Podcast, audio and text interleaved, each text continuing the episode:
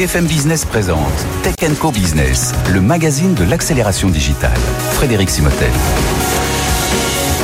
Bonjour, bienvenue dans l'émission Tech Co Business. On est ensemble pendant une heure sur BFM Business et puis vous pouvez bien entendu nous retrouver sur les podcasts, les replays sur la chaîne techco.com pour trouver tous ces contenus. Et aujourd'hui, vous allez voir, on est bah, toujours très intéressant, toujours très B2B. Euh, on va recevoir dans un instant le président de Cita Europe, c'est l'opérateur IT euh, de plusieurs aéroports, enfin de euh, plusieurs dizaines d'aéroports, de compagnies aériennes. Et justement, il y a une grande transformation numérique évidemment dans ce secteur, mais notamment autour de l'expérience passager. Vous allez voir toutes les technologies qui se mettent en place autour de tout ça. On, recevra aussi euh, Pierre-Éric Lebovici, c'est le cofondateur, de Daphne, pardon, c'est un, fonds d'investissement que vous connaissez sans doute. Il est autour de, derrière la deep tech, derrière des projets d'intelligence artificielle ou derrière des projets d'environnement. On parlera de tout ça avec lui, notamment, tiens, on parlera d'environnement par rapport à la déclaration d'Emmanuel Macron sur le, le, grand plan écologique. Ben, où est la tech dans tout ça? On verra ça avec lui.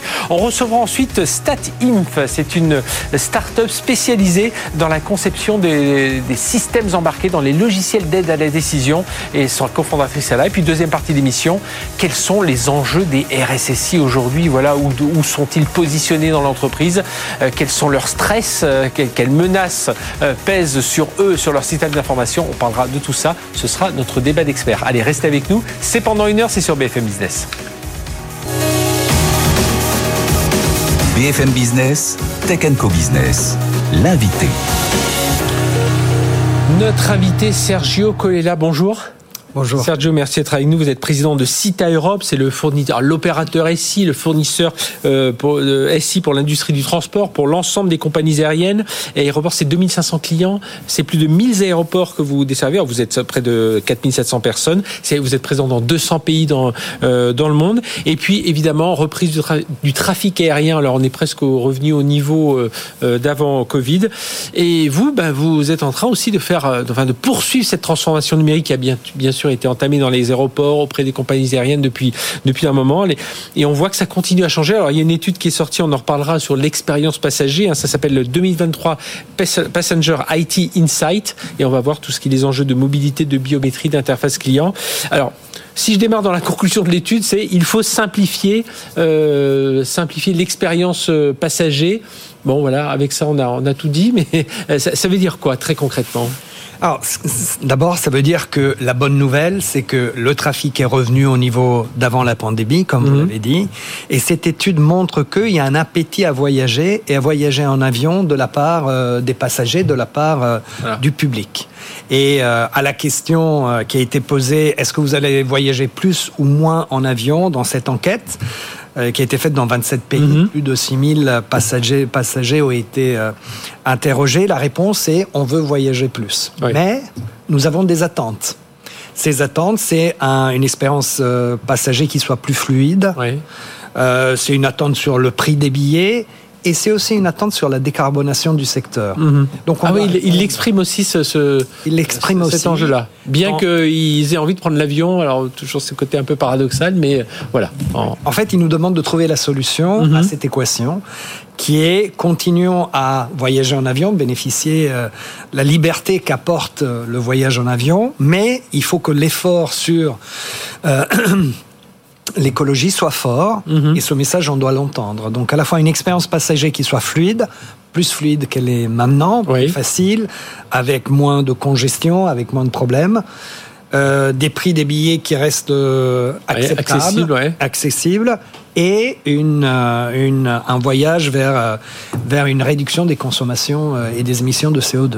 Et alors, quand vous parlez d'expérience passager, alors c'est vrai qu'aujourd'hui, euh, la difficulté pour les entreprises comme la vôtre, c'est que on vous compare pas à d'autres entreprises comme la vôtre. Déjà, bon, il n'y a, a, pas, il a pas tant que ça, mais on va vous comparer à l'expérience client que l'on va avoir avec son site marchand, avec sa banque, avec tout ça. Donc, c'est à vous un peu de, de revoir tout ça. Alors, par exemple, quels sont très concrètement des choses au niveau de la réservation de vol? Sur quoi vous travaillez aujourd'hui euh, chez Cita Europe? Alors, vous, vous avez tout à fait raison. Et c'est à la fois une, un challenge et une opportunité. On nous compare pardon, à l'expérience qu'on peut avoir lorsqu'on est sur un site marchand internet, à l'expérience qu'on peut avoir lorsqu'on va euh, dans un euh, grand magasin. Mm-hmm. donc l'idée, c'est que en parallèle de l'expérience physique du voyage, Oui. il faut qu'il y ait une expérience digitale du voyage qui soit facile, comme est facile euh, C'est-à-dire l'utilisation. qu'on puisse se diriger, par exemple, dans l'aéroport. Souvent, euh, alors selon les aéroports, bon voilà, faut trouver. Alors oui, c'est quand même bien indiqué globalement, mais voilà qu'on puisse nous dire, euh, tiens, vous n'êtes pas dans le bon hall, ou il faut aller. C'est c'est absolument ça, c'est que le smartphone devienne la télécommande du voyage. Mhm. Et donc que l'ensemble des informations y soient accessibles, qu'on puisse acheter des services supplémentaires de Mhm. manière euh, autonome, en libre service, par exemple avoir plus de bagages, Oui. qu'on ait une information en temps réel euh, de l'état du vol, Mhm. euh, d'où les bagages vont être acheminés, que c'est Euh, toujours ce grand stress du bagage. hein. Ça, c'est Oui, vrai des l'arrivée, points de stress importants. Euh, et aussi le fait de pouvoir avoir une expérience qu'on appelle intermodale. C'est-à-dire que mon voyage n'est pas fait que par le segment en avion, il est fait aussi par le fait de prendre un train, peut-être prendre un bus, euh, avoir un taxi. Oui, il y a toutes ces ruptures qu'il faut qu'il faut apprendre à, à gérer. Voilà. Et donc, on doit être capable, comme d'autres industries l'ont fait, de donner une visibilité et une expérience de voyage digitale la plus fluide possible à côté de l'expérience Mhm. physique qui, elle, doit se passer de la meilleure des manières. Ça veut dire davantage ouvrir le système d'information sur lequel vous travaillez de, de site à Europe pour euh, greffer, pour qu'il y ait des euh, bah, via les API, enfin pour qu'on puisse greffer tout un tas d'autres applications. A- Absolument. Et euh, alors, l'industrie aérienne a été vraiment une industrie euh, en avance Mhm. pour tout ce qui était l'interopérabilité. C'est-à-dire que Oui. à partir d'un même kiosque, on pouvait faire un enregistrement sur une compagnie A ou sur une autre compagnie, une compagnie B, mais ça au sein de l'aviation, au sein du transport aérien. Ce qu'on est en train de faire, c'est on est en train d'ouvrir. Euh, on est, euh, une- par exemple, euh, d'avoir une visibilité unique du voyage entre le trait, euh, le, le voyage SNCF Mhm. et, le, et ensuite le, le vol en avion. Le fait, on travaille avec une start- start-up française pour pouvoir décorréler le bagage du, de- du voyage lui-même, Oui. d'avoir le service qui vienne chercher ses bagages à la maison ou à l'hôtel et les amène au point d'arrivée. Donc toute cette intermodalité, on est en train de la construire. Et en fait, la, la plus grande partie des innovations que l'on voit dans le transport aérien viennent de la digitalisation. Oui. Même dans l'optimisation, et on, en- je suis sûr on y reviendra, l'optimisation de des émissions de CO2. Mhm. Et on va revenir dans un instant. Juste un mot, biométrie, ça y est, ça, ça commence aussi. euh, euh, on prend l'habitude. hein, je pense que pour tous ceux qui prennent l'avion aujourd'hui, on le voit. On passe dans un sas, on est reconnu. Euh, ça y est, ça, on commence à y, à y prendre goût. Puis on voit que c'est beaucoup plus rapide. Donc ça, ça y est, c'est bien accepté aussi de la part des passagers. Oui, ça commence à venir. Alors, il y a une hétérogénéité en fonction Bah oui. de, des pays, en fonction de l'âge, et aussi en fonction du processus. Aujourd'hui, on sait commander un billet par Internet. On sait, dans la plupart des cas, euh, faire l'enregistrement de manière euh, digitale. On Mhm. va beaucoup moins devant euh, un préposé.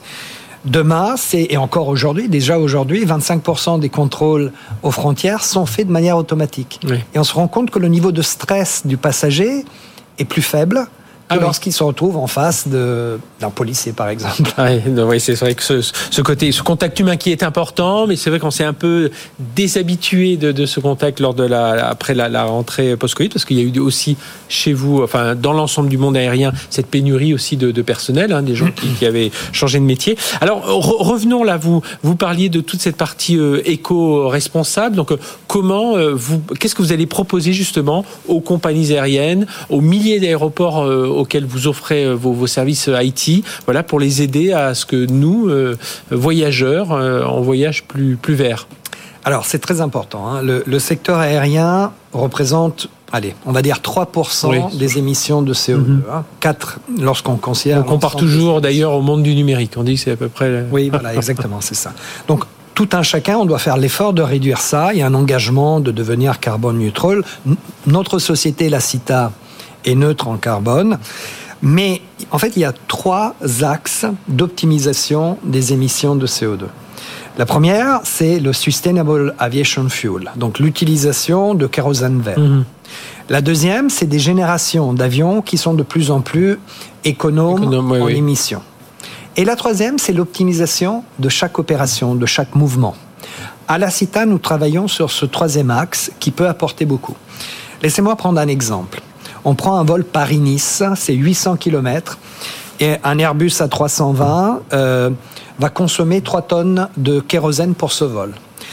euh, avec des outils de machine learning, d'intelligence artificielle. En fait, on apprend à l'avion à euh, optimiser ses phases de décollage, de descente, pour minimiser la consommation et donc les émissions de CO2. Mmh. Donc sur ces 3 tonnes, on arrive à économiser sur l'ensemble du trajet jusqu'à 200 kg de kérosène. 200 kg de kérosène par vol, c'est 600 mmh. kg d'émissions de CO2. Donc toute cette intelligence apportée par les technologies comme le machine learning permettent d'optimiser chaque étape. Et ça, euh, ce que je voyais dans l'étude, hein, les clients demandent plus de technologie en faveur du développement durable. Hein, 64% des passagers veulent davantage de technologie, 62% des, des aéroports.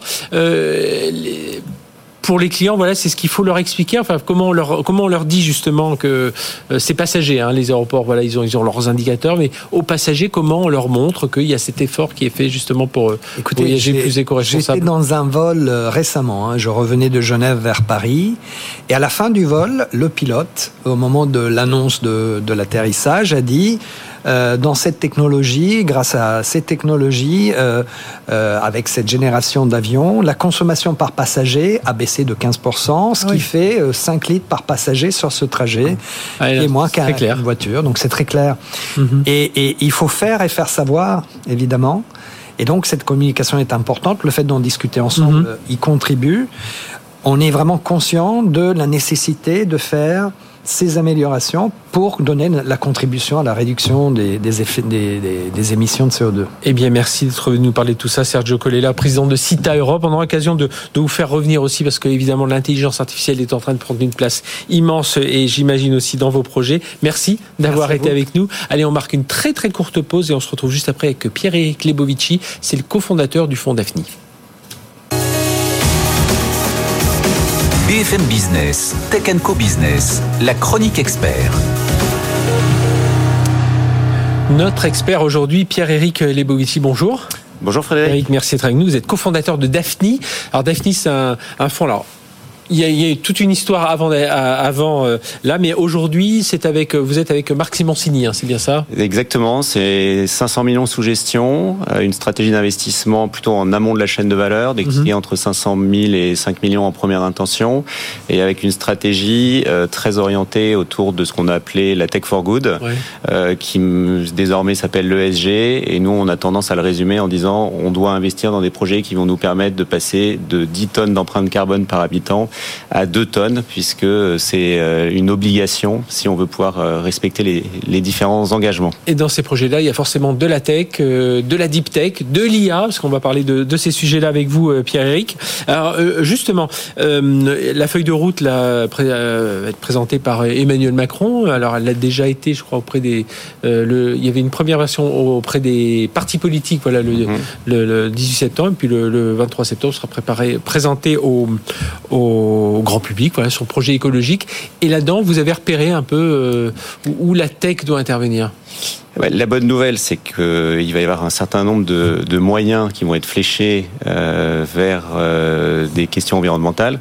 C'est vrai que pour l'instant, on a eu beaucoup parlé d'intention. Là, mhm. maintenant, on est plus sur une dynamique de plan.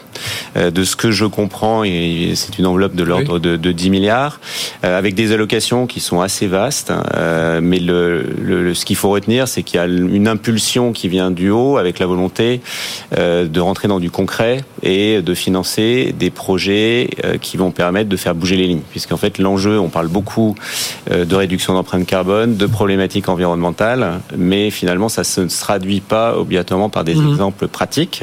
Donc nous, c'est ce qu'on fait depuis 8 ans. Donc on a plein d'exemples qui démontrent que l'on peut faire bouger les lignes en investissant dans des projets innovants, qui créent des nouveaux usages.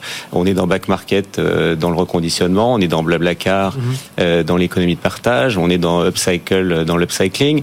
Dans l'ESG, il faut pas oublier qu'il y a l'ES aussi. Mhm. Hein, puisque finalement on n'arrivera pas à réussir cette transition sans intégrer une dimension sociale forte. On est dans Gochaba, euh, qui permet euh, euh, de, de, de s'affranchir des biais cognitifs au niveau des recrutements.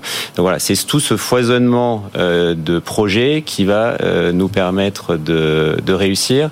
Et la bonne nouvelle, c'est que en, outre les mots, euh, mhm. il y a maintenant les moyens et cette dynamique euh, qui vient du haut et qui est fondamentale parce que sinon on n'y arrivera pas.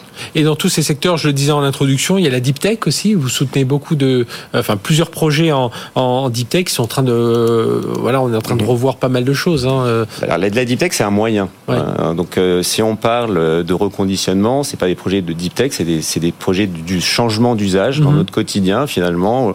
acheter un produit de seconde main était pas obligatoirement naturel il y a quelques années. Aujourd'hui, ça l'est totalement.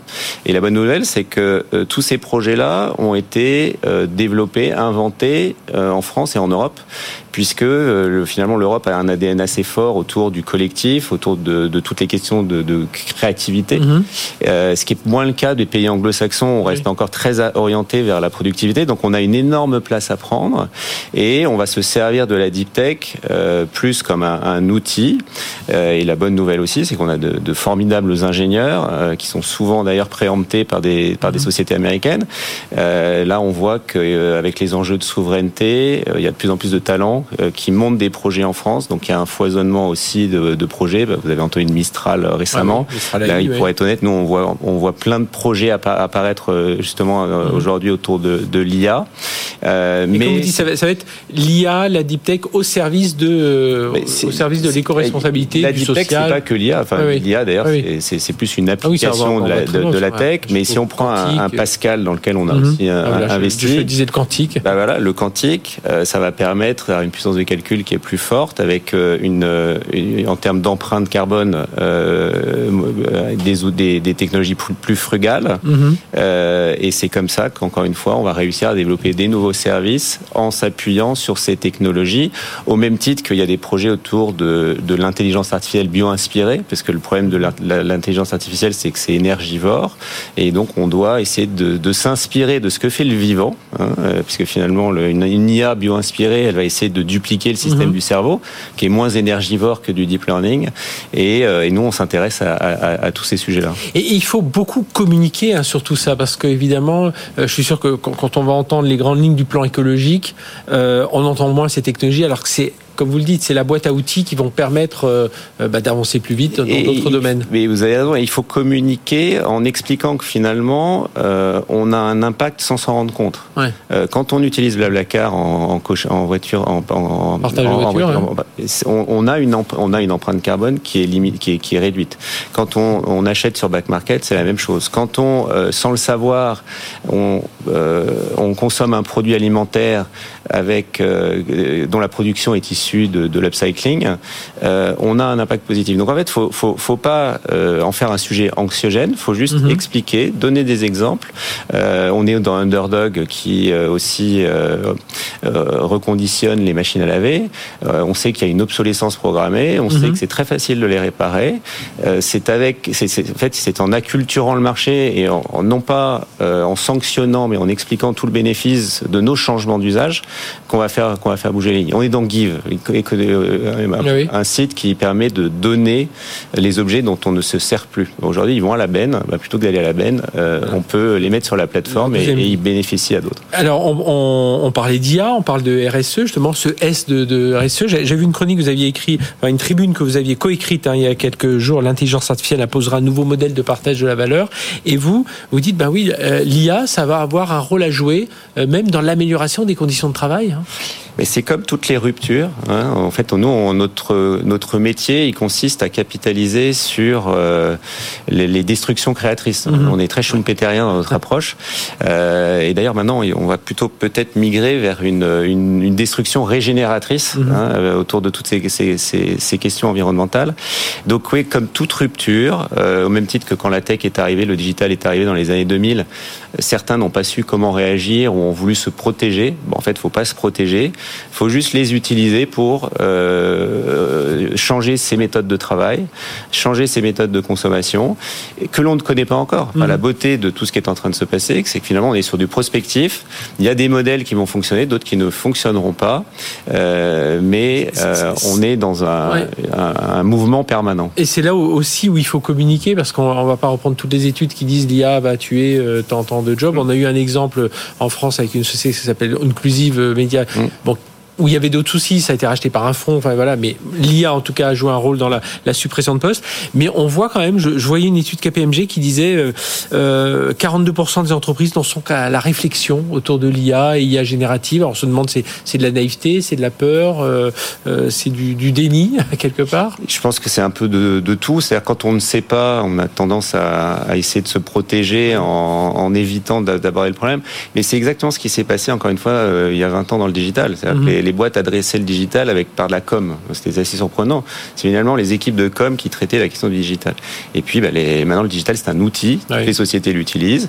Et euh, on voit que ça ne leur a pas empêché de, de, développer leur activité. Elles se le sont appropriées. Ce sera la même chose sur l'IA. On va tâtonner. Et puis, euh, les sociétés vont, vont, réinventer leur modèle. Il y a un conseil à lancer, un ah, conseil que vous lanceriez Je pense que tout le monde en a conscience. La question aujourd'hui, parce que le marché n'est pas encore stabilisé, figé. Il y a encore, on parle d'IA, mais on parle de, de, generative AI. Il y a plein d'hallucinations dans le generative mhm. AI, donc tout ça n'est pas encore euh, euh, totalement stable. Mais on voit quand même les entreprises ont, ont pris conscience euh, des, des, ruptures et, et, des changements que ça allait apporter à leur business. Et, euh, et, et, donc on est là nous aussi pour les accompagner. D'ailleurs, c'est ce qu'on a fait avec le fonds d'Astor pour le pour Carrefour. Mhm. On, on prend les sujets très innovants de rupture en amont de la chaîne de valeur et on sensibilise le groupe Carrefour aux projets qui vont disrupter leur métier plus traditionnel, mais encore tout ça dans une dynamique très positive, euh, mais pour éviter qu'elle soit euh, un peu déclassée. Bien, merci d'être venu parler de tout ça. Pierre-Éric Lebovici, cofondateur de Daphne. Donc, euh, et on voit, vous êtes bien sur la, cette partie ESG avec le E et le S euh, euh important. C'est fondamental, puisque sinon on n'y arrivera pas. merci d'avoir été avec nous.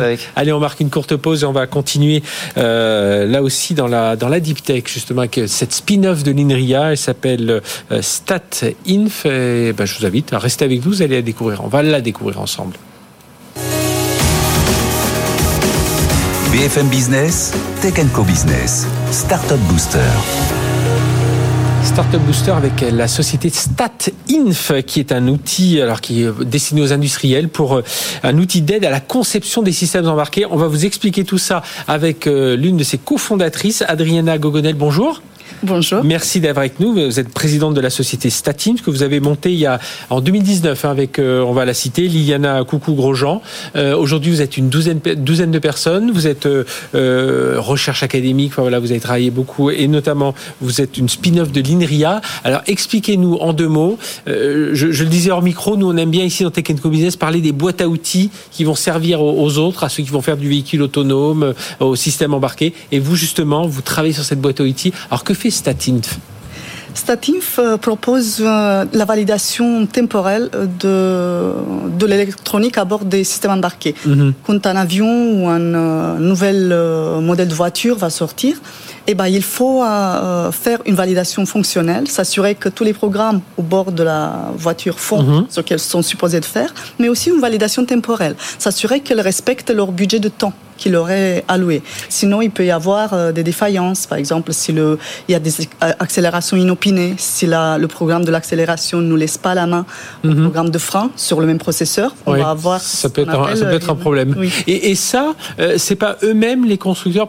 Pourquoi ils, ils, ils, ne le faisaient pas déjà dans la conception de leurs produits, cette phase de test, de, de validation? Si, bien sûr, que, euh, ils peuvent pas euh, aller sur la route euh, s'ils le font pas, mais ils ont des outils euh, euh, fait maison ou alors des mhm. outils qui étaient adaptés à des processeurs de la ancienne génération parce qu'on a des processeurs à multicœur aujourd'hui sur le marché euh, et si elles, elles sont apparues parce que euh, il y avait besoin que ça aille plus vite, que des programmes s'exécutent en parallèle, on se rend compte que quand même les programmes, ils se partagent certaines ressources quand même.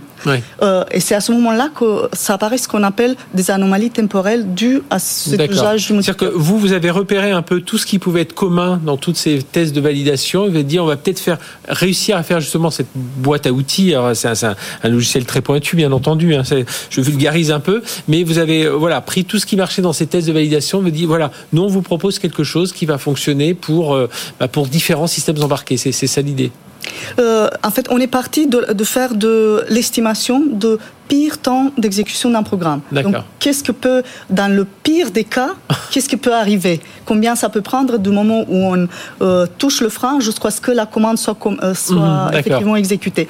Euh, Et c'était, c'est notre fonctionnalité star d'ailleurs. Mhm. Mais d'ici en découle plein d'autres fonctionnalités qu'on ne voyait pas venir et qu'aujourd'hui sont présentes dans l'outil Rockstat que Statinf euh, propose. Donc, et qui aide en fait l'industriel construire, gérer le, le système embarqué et décider quelle est la taille du processeur, par exemple. Parce que c'est ce pire temps d'exécution des programmes qui va lui dire alors j'ai besoin d'un logiciel qui fait cette taille ou ou d'un- logiciel plus grand. Oui. Sachant que, euh, par exemple, Aujourd'hui, un processeur d'un Airbus euh, est utilisé à 25, allez, 40% de sa capacité. Ah oui. Le reste, il est là pour euh, euh, être prêt en cas de défaillance. D'accord, ok. Donc il faut, faut faire tous ces calculs. Là aujourd'hui, alors je ne vais pas décrire tout le nombre de, de challenges, de prix que vous avez reçus en, en meilleur, enfin dans- même dans les prix des, des inventeurs.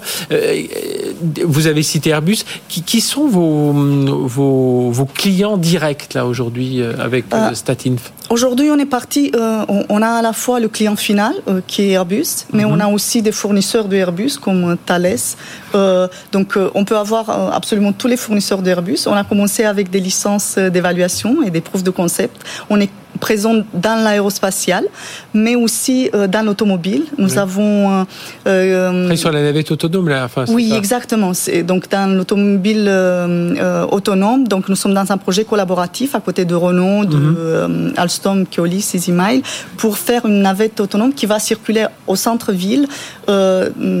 Donc c'est une euh, nouveauté euh, en Europe en tout cas euh, d'avoir ce genre de. Et nous, on va faire la vérification et la validation de la, la sûreté de l'électronique à bord de l'embarqué. Est-ce que dans tout ça, parce que quitte à tester, voir que ces, ces processeurs fonctionnent bien, grâce à votre, votre outil logiciel, est-ce que euh, vous travaillez aussi sur son efficacité énergétique? Est-ce que vous, Oui, vous allez calculer aussi tout ça? Parce que ça, c'est, peut- ça, ça, on peut- enfin, ça devient un critère euh, essentiel aujourd'hui, hein, notamment Ex- au niveau des processeurs. Exactement. Donc, en discutant avec des, des constructeurs de nanosatellites, par exemple, on se rend compte que bon, le problème est pour eux très important parce que euh, un nanosatellite qui est envoyé là- là-haut, ça, ça compte beaucoup s'il va euh, gagner un, un Oui.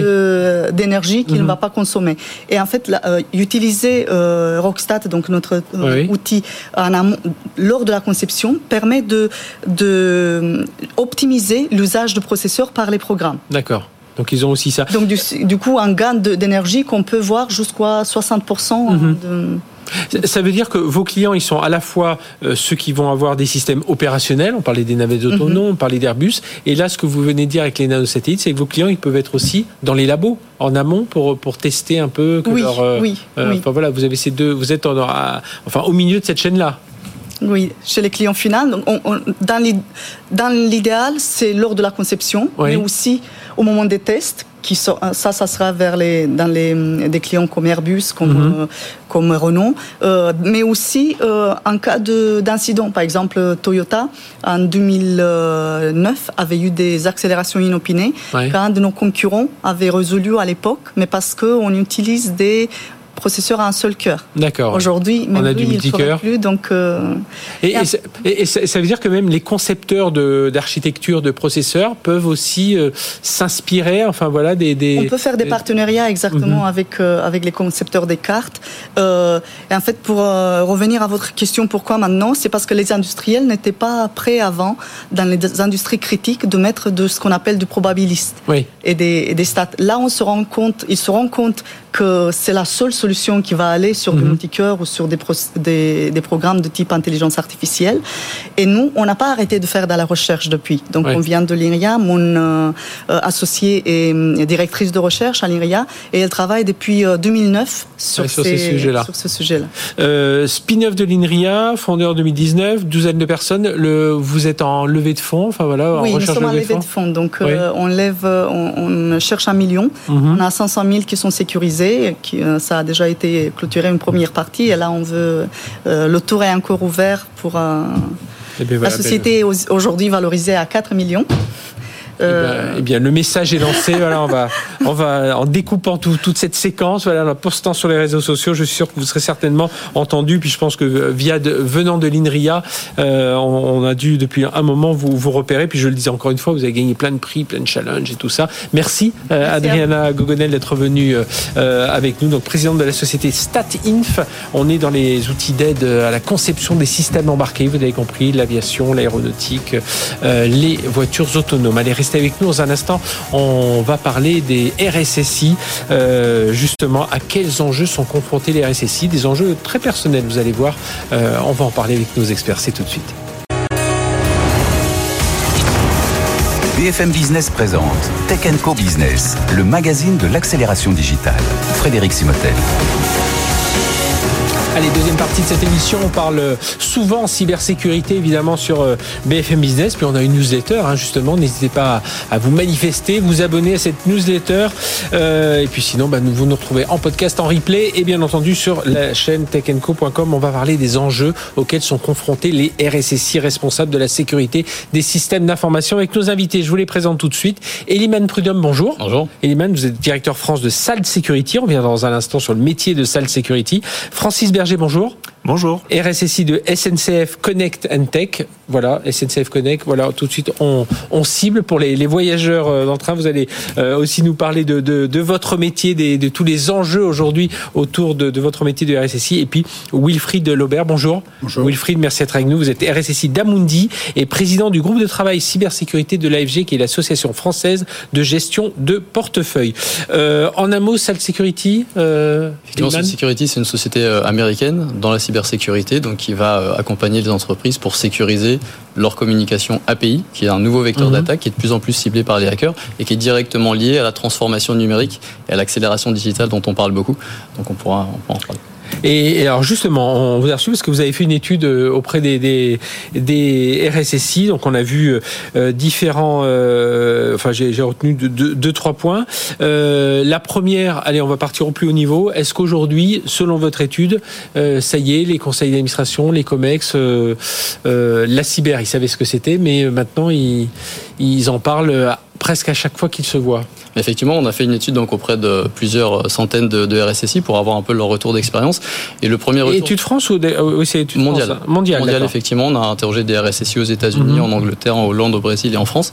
Et donc le retour est plutôt positif effectivement sur le fait que les conseils d'administration sont sensibilisés à ces sujets de cybersécurité et notamment en France, si on prend les résultats sur les RSSI français, qui estiment à 83% que les conseils d'administration sont compétents sur le sujet de la cybersécurité, euh, contre 63% dans les autres euh, régions du monde. Donc on est plutôt des bons élèves et ça traduit un petit peu bah, le travail des RSSI français sur le sujet.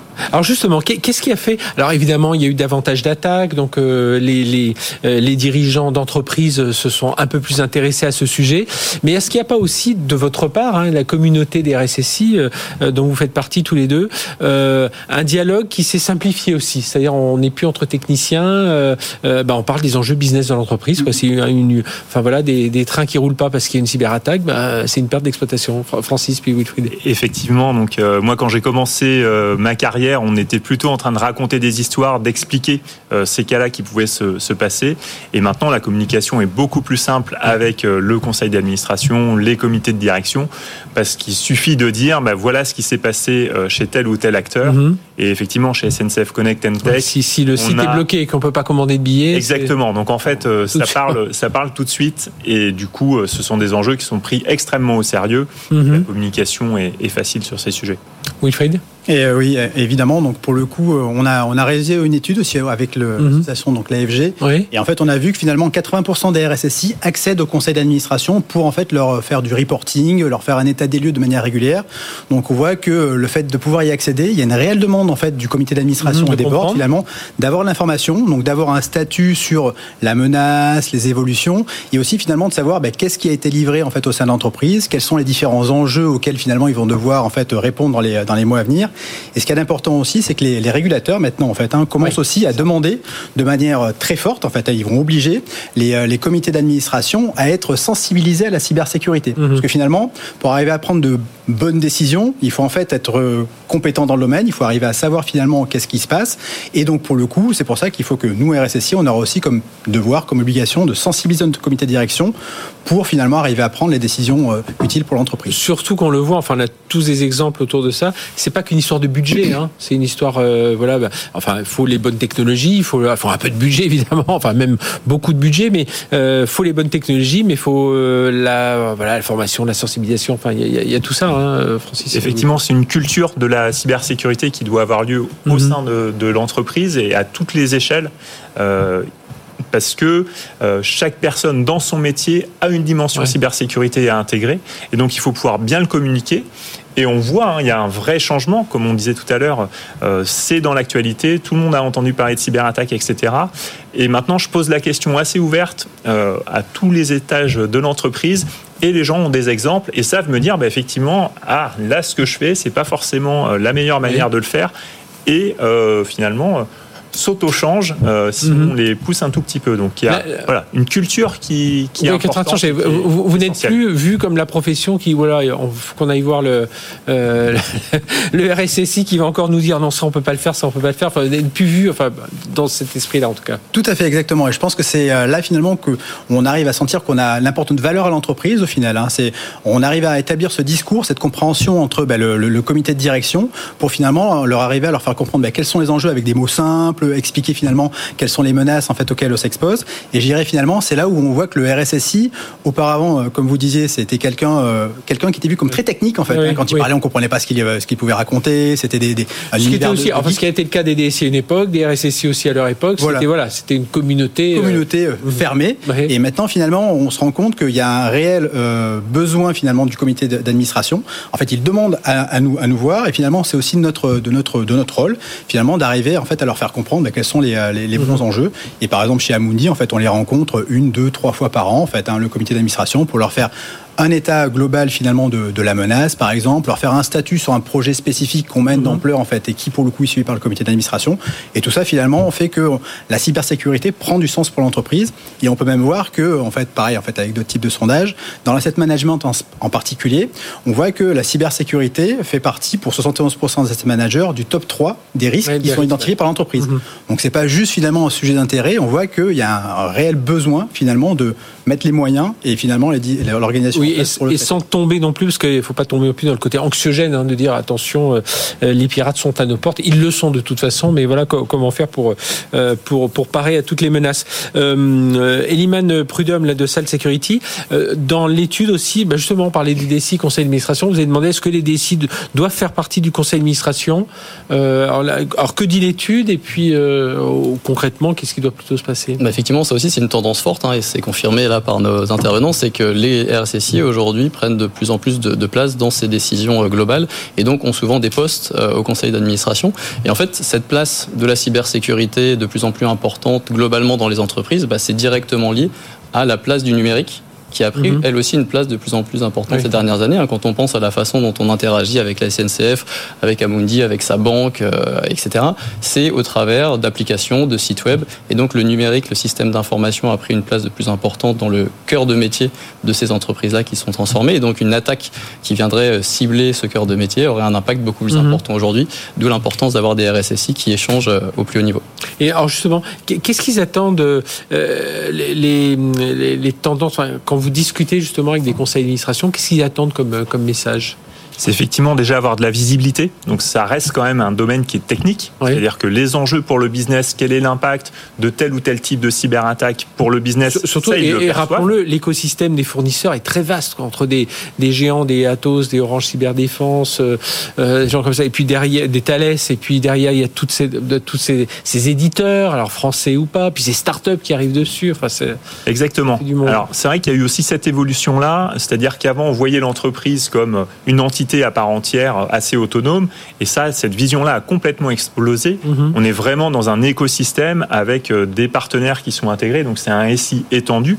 Et il faut pouvoir effectivement euh, mettre des barrières euh, là où il y a besoin d'en mettre pour faciliter ces, échanges-là.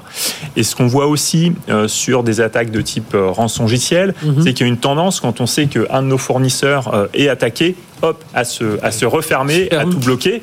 Mais sauf que c'est le business qui passe par ces tuyaux-là, donc on a besoin d'aller beaucoup plus en profondeur, d'avoir une compréhension fine du business pour se dire, bah, ok, peut-être que ce flux-là, avec ce partenaire, on peut se permettre de le couper mhm. pour euh, plus se protéger. Par contre, avec tel autre acteur, on a besoin de rentrer dans la finesse, de comprendre euh, ce qui se passe et euh, de mettre en place des mesures de sécurité plus, plus avancées. Et puis, c'est tout ça qui est important mhm. de bien faire comprendre au conseil d'administration et c'est cette appétence-là pour comprendre euh, l'entreprise sous une autre vision. C'est vraiment ça la cybersécurité, c'est le petit pas de côté. Et puis j'imagine, euh, Wilfried, parce que j'avais discuté une fois avec l'un de, vos collègues de la communauté des RSSI qui me disait attention à ce que on prenait le rançongiciel, est-ce que le, rançongiciel ne, ne devienne pas le, new normal? C'est-à-dire que euh, voilà, on s'y habitue. Euh, il y a des assurances, des choses. Finalement, on a. je me souviens d'une entreprise très grosse entreprise. En fait, comme ils étaient en train de tester au même moment leur solution de sécurité, il y a eu une attaque et la direction générale n'a pas vraiment vu qu'il y a eu une attaque. Ils ont dit finalement, on a mis 20 mmh. 000 euros et puis on s'en sort, c'est parfait. Donc il faut faire attention à ça. Oui, tout à fait. C'est devenu euh, exactement, c'est new normal. Et euh, au final, les rançongiciels, finalement, sont devenus une vraie, une vraie menace pour l'entreprise. Donc le risque, il est élevé. Néanmoins, les moyens sont mis en face, au global, en fait, hein, pour arriver à, à, s'en prémunir. Et l'objectif, aujourd'hui, c'est de se dire que, vu que c'est devenu euh, la, la, la, normalité, il y a une sorte d'engagement de, de, moyens, en fait, hein, qui nous est demandé. Au final, en fait, on sait qu'on va se faire attaquer. Donc on ne demande pas, finalement, de pas se faire attaquer. Euh, mm-hmm. Ça, c'est pas possible, en fait, au final. En fait, on nous demande juste, finalement, de s'assurer qu'on a mis les bons moyens en place pour, en fait, tenter de parer l'attaque et surtout, et ça c'est nouveau en fait, hein, et c'est euh, pareil en fait, les régulateurs nous mhm. poussent aussi à, dans ce sens-là, c'est en fait améliorer ce qu'on appelle la résilience opérationnelle. Au final, en fait maintenant, vu que le, le secteur a mûri, le secteur de la finance, de l'industrie, euh, en fait le secteur a mûri, on attend de nous qu'on soit capable de subir une attaque et surtout de continuer ou de restaurer les services métiers au plus vite de manière à ce qu'on puisse ben, continuer notre activité en, souffrant le moins. Avec, j'imagine, beaucoup de compréhension, hein, on va pas revenir sur le, burn-out de certains RSSI, mais on imagine le stress, la pression quand on déjà quand on vit une crise, où on a la pression bah, de, des dirigeants, il faut faire tourner le, le, euh, continuer à faire tourner l'entreprise, et puis d'un RSSI qui en même temps doit essayer de justement euh, réparer, voir ce qui s'est passé, euh, commencer à mettre en place tous les systèmes. Enfin, j'imagine ça c'est. Oui, tout à fait en fait. Et la, la gestion de crise, au final, c'est vraiment devenu maintenant en fait le, le cœur de l'activité. En fait, on se prépare finalement à vivre une crise, et j'irai le métier de RSSI Auparavant, c'était un, élément annexe euh, à la chaîne, à la continuité d'activité, à la résilience. Maintenant, c'est devenu un élément central parce que tout le monde a compris que finalement, mmh. les attaques cyber pouvaient en fait mener à la perte totale de l'IT d'une entreprise et donc en fait à la disruption de ses services complètes. Et euh, finalement, le RSSI, dans son rôle de, gestionnaire de crise ou participant à la, gestion de crise, doit avoir finalement une bonne vision d'ensemble, compréhension des, process et surtout être capable d'expliquer une attaque informatique complexe à la direction et d'être capable de faire prendre les bonnes décisions euh, à son entreprise pour redémarrer les services, permet de se protéger euh, si finalement il y a eu un souci quelque part. Et mhm. tout ça, finalement, ça fait que c'est un métier où on, en discutait tout à l'heure ensemble. En fait, on se disait que on est sollicité en permanence et puis on est sur le qui vive. Et c'est aussi ce qui rend le métier intéressant parce que finalement tous les matins on se réveille et en fait on se dit bah, je vais euh, je vais mener des projets intéressants, je vais finalement avoir finalement discuter avec ma mhm. direction, avec mes équipes techniques, ce qui fait que pour le coup on reste à l'écoute en permanence de, des changements technologiques, à l'écoute finalement du, marché aussi. C'est très intéressant. Et puis c'est peut-être là aussi où le, le, dialogue dont on vient de parler avec le COMEX c'est important parce que justement, quand une attaque survient, qu'il y, a, de la confiance entre les deux déjà, parce que si vous avez expliqué, voilà, ça pourrait nous arriver, euh, qu'il n'y ait pas de panique, et que justement le COMEX puisse prendre en charge une partie du, du stress, on va dire, euh, enfin, de la pression euh, par des actionnaires, par les clients, par tout ça, pour que le RSSI puisse travailler plus sereinement. Oui, exactement. Et ce qu'on voit chez SNCF Connect and Tech, c'est ce qui est vraiment important aussi, c'est de s'entraîner.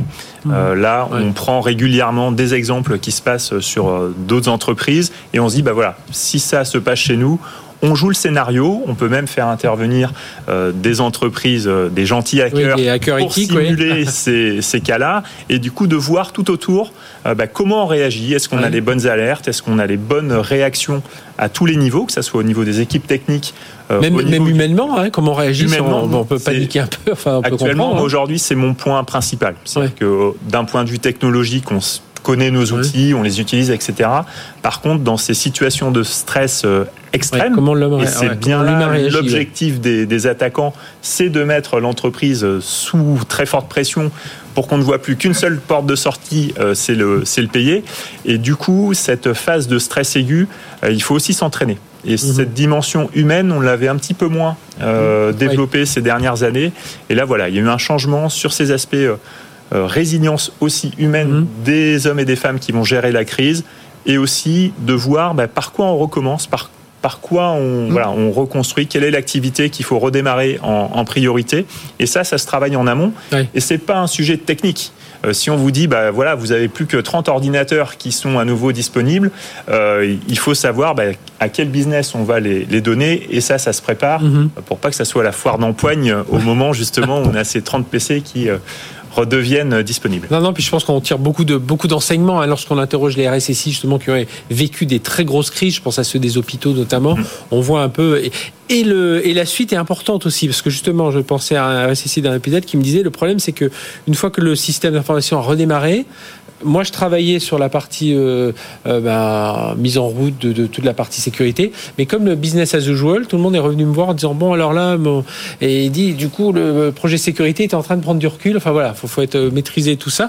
Les, risques cités par euh, Eliman Prudhomme, les risques cités par les RSSI français notamment dans, dans votre étude de cette security là, voilà, ça, ça tourne autour de quoi? En fait, on a posé la question justement liée à cette transformation numérique que l'on a décrit ici. Quels étaient les principaux risques, nouveaux risques liés à, mhm. cette, à cette évolution. Et donc on voit euh, différents vecteurs d'attaque. On voit un vecteur d'attaque qui est lié à ce qu'on va appeler la supply chain, c'est-à-dire les partenaires. Et donc on va parler de cette notion voilà, cette notion. Parler des hôpitaux, c'est souvent par là. Hein. Exactement. Cette notion d'écosystème. Donc, c'est typiquement ce qui est arrivé là à Pôle emploi. On a entendu parler d'une exfiltration de, de, données de demandeurs d'emploi. C'est pas arrivé lié suite à une attaque qui ciblait directement Pôle emploi, mais ça a ciblé euh, un partenaire. Et ça, ça décrit encore une fois bah, cette notion d'ouverture vers mhm. l'extérieur. Et cette ouverture vers l'extérieur, bah, elle induit aussi de la communication entre applications. Et ça, c'est ce qu'on va appeler les API, justement, qui sont développés pour faire communiquer. C'est là d'ailleurs où votre métier intervient. Exactement, c'est ça, c'est faire effectivement communiquer des applications, des sites web avec les serveurs qui étaient euh, euh, dans le passé dans des data centers bien cloisonnés. Aujourd'hui, on crée une communication et ce trafic API, pour vous donner un ordre de grandeur, ça représente 80% du trafic Internet mondial. Mhm. Donc c'est énorme et ça échange en continu bah, votre nom, votre adresse email, votre numéro de téléphone. Ça fait des actions critiques pour réserver un billet. Euh, ça passe par, par des API pour faire un virement bancaire. Et donc ça a attiré évidemment la convoitise des hackers. Et donc ça aussi, c'est ce que ressort de, de, de, l'étude, c'est que l'adoption massive de cette transformation euh, numérique, ça a créé un nouveau vecteur d'attaque. Exactement. Et les hackers s'engouffrent dans ça. Donc il y a eu des, des attaques qui ont ciblé euh, T-Mobile par exemple, mhm. l'opérateur euh, allemand. Et ils ont permis, ça a permis d'exfiltration de données de 37 millions de clients via une API. Et ça a pris des mois à T-Mobile juste pour se rendre compte de cette nouvelle forme euh, d'attaque mmh. malgré les solutions de sécurité en place. Surtout, rappelons-le à ceux qui suivent pas l'actualité cyber de, de près, aujourd'hui, euh, en termes cyber, c'est euh, on a des places de marché où on peut acheter des solutions d'attaque, on, a un service après-vente, enfin il y a un vrai, c'est un vrai, il y a un vrai marché aussi de ce côté-là. Hein. c'est, on peut ne pas être hacker à l'origine et acheter les outils pour, pour en devenir un. J'imagine, il y a, on parle beaucoup d'intelligence artificielle. Alors l'intelligence for cyber c'est très bien, mais euh, il faut aussi parler de cyber for, euh, for, euh, for, for, AI sur ce domaine-là, Wilfried. Et oui, en effet, donc pour le coup, l'intelligence artificielle, pour nous, c'est un, on l'a vu arriver il y a quelques, quelques années. Pour le coup, maintenant, c'est du concret. Et là, ça s'est accéléré. Là, et je dirais, pour le coup, il y, a, il y, a, deux pans. Finalement, il y a ce qu'on peut imaginer que les hackers vont pouvoir en faire, en fait, hein, pour tenter de développer des nouveaux outils plus rapidement, mhm accéder en fait à, plus d'informations de manière euh, massive, de manière à pouvoir identifier finalement les entreprises qui seraient plus vulnérables que, d'autres. Mais surtout en fait pour euh, nous RSSI, je dirais aujourd'hui, euh, prenez une société comme comme Amundi en fait, hein, et notamment sa branche technologique Amundi mm Technologie. Finalement, on va fournir des, des, solutions comme Alto, et ces solutions, bon, on pourrait se dire, notre business va dire, ben, il y a peut-être un intérêt à utiliser l'intelligence artificielle. Et c'est là où nous RSSI, on doit accompagner le mouvement, en fait, en posant les bons jalons, en, mhm. en travaillant avec le métier, de manière justement à permettre de développer le business de manière sécurisée, de manière à ce que les API dont on parlait tout à l'heure, bah, finalement puissent ne pas être un risque, mais finalement puissent être une solution technologique de sécurisation des échanges entre une solution qui fera de l'open AI, comme on dit, en fait, de, de, l'intelligence artificielle en mode open, et finalement la société qui va consommer ce service-là. Et l'idée, c'est justement d'accompagner ce métier-là pour être finalement euh, permettre le développement de sa société. Et c'est vraiment le, le, le, rôle du RSSI et comme je disais tout à l'heure, en fait, hein, c'est là où on sent qu'on apporte de la valeur à l'entreprise, au sens où on va lui permettre de se développer de manière sécurisée en utilisant des nouvelles technologies. Là, là c'est l'une des tendances fortes, j'imagine, si, enfin, cyber for AI, enfin pour, pour RSSI. Oui, c'est ça. Donc il y a deux volets. Il y a à la fois la menace et l'opportunité. Mhm. Côté menace, j'ai l'habitude de dire, en fait, il y a trois points sur ce sujet-là. Ça permet de donner accès à des outils de cyberattaque à des gens qui n'y connaissaient rien. Donc la partie formation euh, des gens et puis entraînement par euh, euh, l'intelligence artificielle et puis voilà. le deuxième point, on est plus sur l'accélération. Quand une faille aujourd'hui est publiée, il faut un certain temps pour comprendre cette faille-là et en faire un outil qui va exploiter cette faille-là, on peut imaginer qu'avec une intelligence artificielle, ça aille beaucoup plus vite. Donc pour le RSSI, ça veut dire pouvoir patcher les systèmes encore plus rapidement, mhm. donc avec des systèmes d'automatisation. Et le troisième point pour l'attaquant, c'est qu'il va pouvoir trouver l'aiguille dans la botte de foin. Euh, c'est-à-dire dans toute une masse d'informations, il va être capable d'aller récupérer le mot de passe euh, à un endroit particulier, d'aller voir le, le hobby de telle personne pour lui faire un, phishing ciblé. Euh, donc ça, c'est vraiment côté, côté attaquant. Côté défense, on peut aussi s'en servir et on s'en sert. L'IA for Cyber, voilà. Voilà, l'IA for Cyber. Et là, pour moi, l'intérêt et ce qu'on a mis en place côté SNCF Connect and Tech, c'est une analyse globale du SI. Mhm. On va être sur la globalité, de voir tous les échanges qu'on a entre nos serveurs et de pouvoir dire bah, statistiquement, c'est pas normal que euh, l'outil euh, qui nous permet de gérer les badges d'accueil à l'entrée aille se connecter sur euh, les écrans d'affichage des trains en gare. fonctionnellement, repérer, les anomalies, les signaux faibles. C'est ça. Pour un humain, c'est évident que ça n'a rien à faire.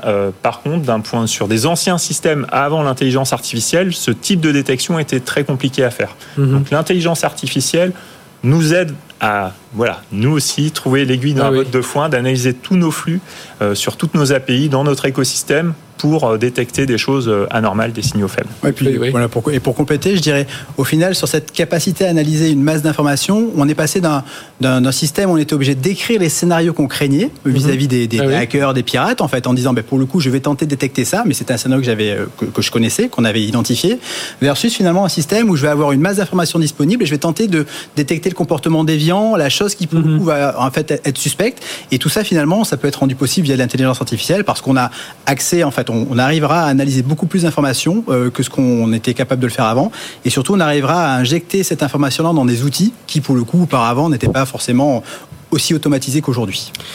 Bien, merci d'être venu nous parler de tout ça. On aurait pu encore parler des sujets parce qu'il y a le, souci des talents aussi. Hein. Il n'y a pas assez de, il y a, je crois que c'est 15 000 personnes. Rien qu'en France, je crois qu'il manque 15 000 postes. Mais moi, je crois beaucoup. On parlait d'IA tout à l'heure, euh, que l'IA va permettre un peu de résorber un peu ces, euh, un petit peu le déficit en, talent parce que justement l'IA va accompagner euh, ceux qui ont moins de connaissances en cyber, mais qui vont quelques connaissances en IT et qui vont peut-être poursuivre dans cette dans cette vocation. Merci à tous les trois. Eliman Prudhomme, notre directeur France de Security, donc spécialisé dans la sécurisation au niveau des, API, puis donc euh, auteur de, cette, de cette étude. Francis Berger, RSSI de SNCF Connect and Tech, et Wilfried Lober, RSSI d'Amundi, et euh, on le rappelle, président du groupe de travail cyber à l'Association française de gestion de portefeuille. Merci d'avoir été avec nous. Voilà, cette émission se termine. Merci d'avoir été avec nous. Les meilleurs moments, enfin les moments que vous avez ratés en première partie euh, sont en replay, en podcast, et puis évidemment sur la chaîne techenco.com ou sur le site bfmbusiness.fr. Excellente semaine sur BFM. Business.